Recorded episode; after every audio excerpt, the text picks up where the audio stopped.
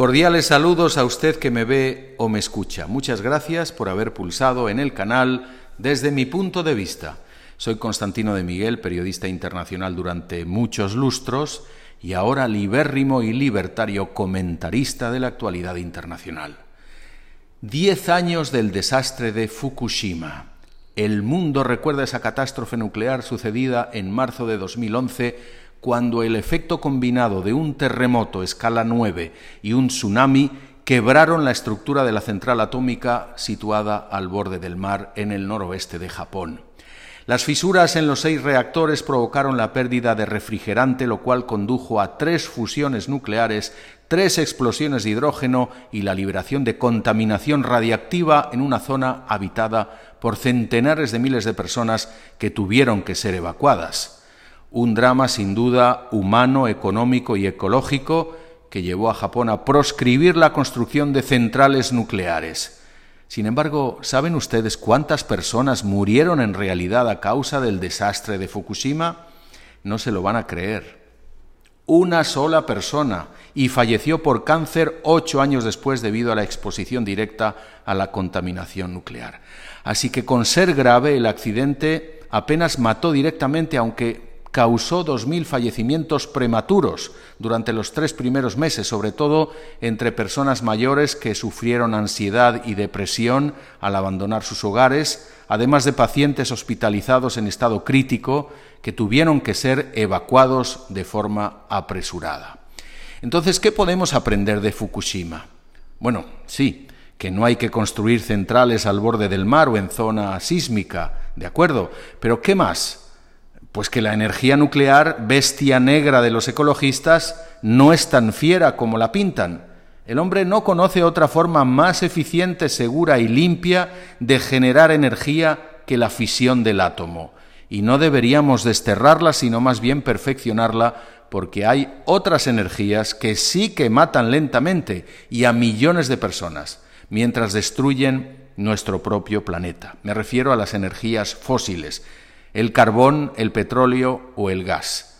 Energías que cada vez hay que buscarlas en lugares más remotos, más profundos e inaccesibles, arruinando así territorios antes vírgenes, como las grandes llanuras en el estado canadiense de Alberta, la Amazonía ecuatoriana, el delta del río Níger o los ecosistemas marinos del Golfo de México. Pues bien, todo el mundo sabe que la combustión de energías fósiles no solo arruina nuestra salud debido a sus tóxicos gases, sino que las emisiones de dióxido de carbono provocan el pernicioso efecto invernadero, responsable en última instancia del calentamiento global. Hago aquí una parada sobre esto del calentamiento global que llevo escuchando desde que era adolescente, o sea, hace unos 40 años.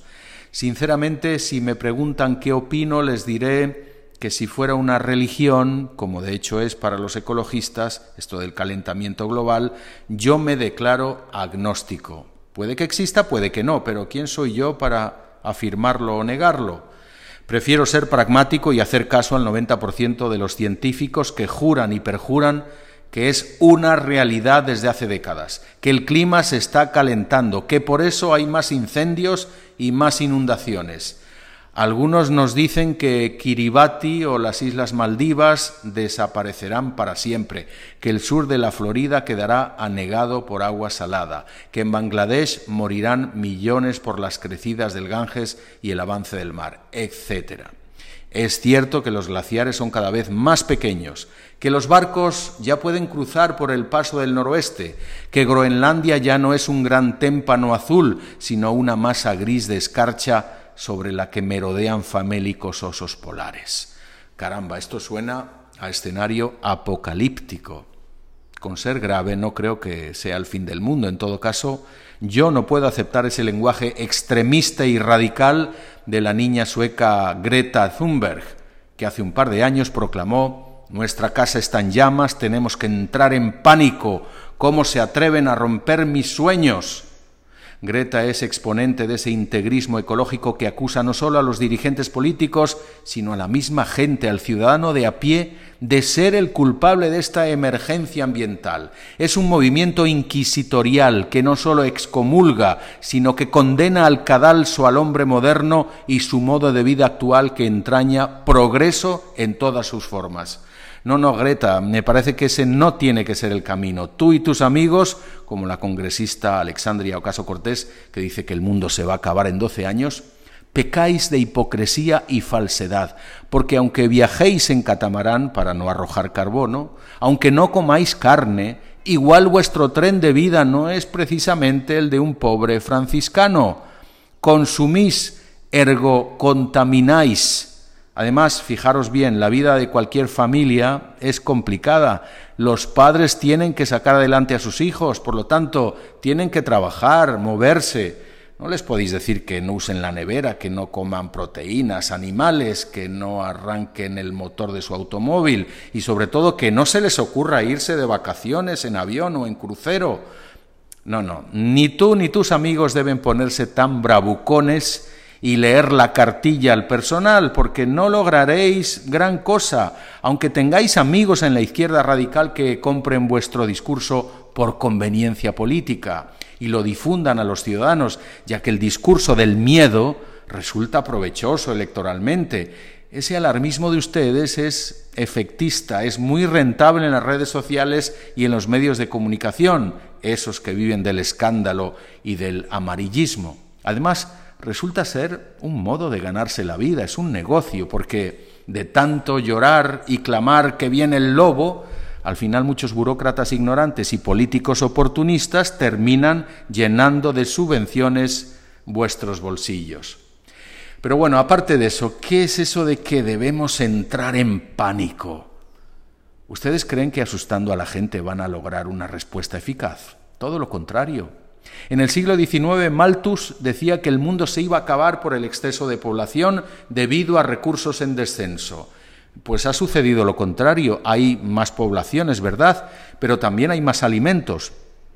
Y en realidad nunca ha habido menos pobres. Estadísticamente es así. Yo creo más bien en una corriente denominada ecomodernismo, que asegura que es la tecnología y solo la tecnología la que nos va a salvar.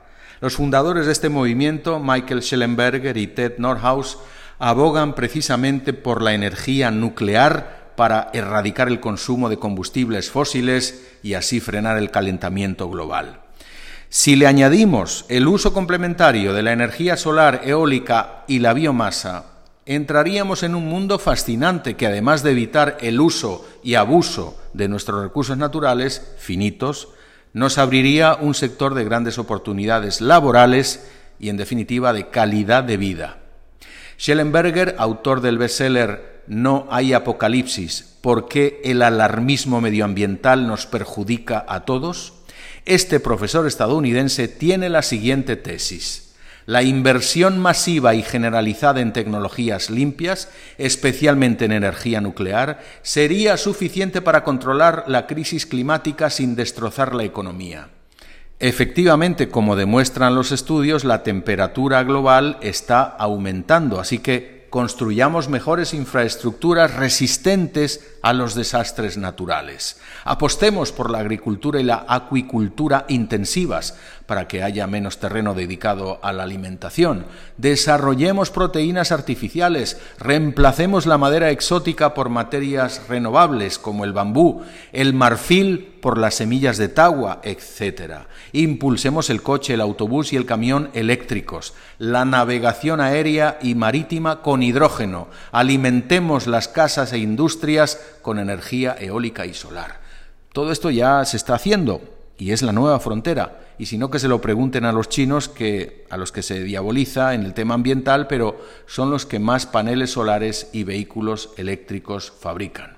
Con esas medidas, la comunidad internacional logrará el objetivo de descarbonizar nuestro planeta y cumplir con creces el objetivo del Tratado de París que apunta a que el aumento en las temperaturas globales no supere dos grados de aquí al año 2050. Yo diría que esa transición es posible, pero quizá no sea tan rápida como desea nuestro profesor de Berkeley.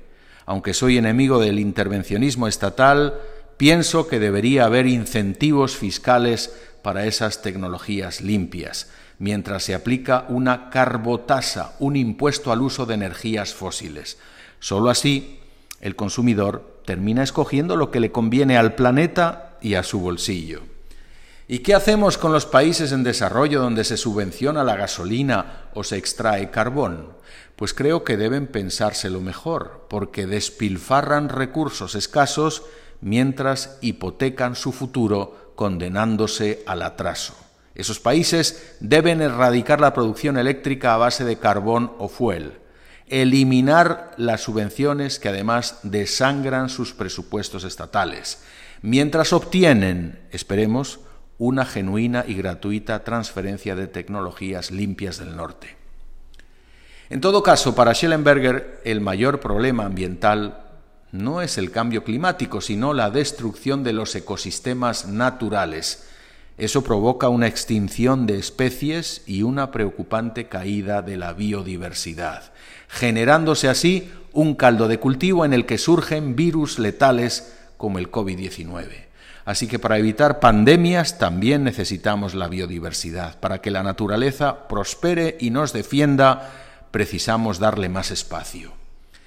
Así que energía nuclear, sí, gracias. Miren si no a Francia, ese país de gente prudente y temerosa de los experimentos científicos. Allí el 90% de la energía es nuclear y la electricidad es barata. Ya, ya, ¿y qué hacemos con los residuos nucleares? pues ocupan tanto espacio como un almacén pequeño. No hay que hacer gran cosa, solo enterrarlos bien en minas abandonadas, dice Schellenberger. Así que energía nuclear, sí señor. Pero bueno, ¿y Chernóbil? Ahí sí que hubo muertos. Bueno, en realidad fueron 28 bomberos irradiados y 15 civiles por cáncer de tiroides. No hubo efectos en la fertilidad de las ucranianas, tampoco provocó malformaciones o mortalidad infantil. De nuevo, recordemos Fukushima, un solo muerto. Diez años después, Japón, a pesar de impulsar las energías solar y eólica, consume un tercio de la producción mundial de gas y depende en un 90% del petróleo para sus necesidades energéticas. Resultado, Japón es hoy uno de los países más contaminantes del planeta. ¿Energía nuclear? Sí, gracias.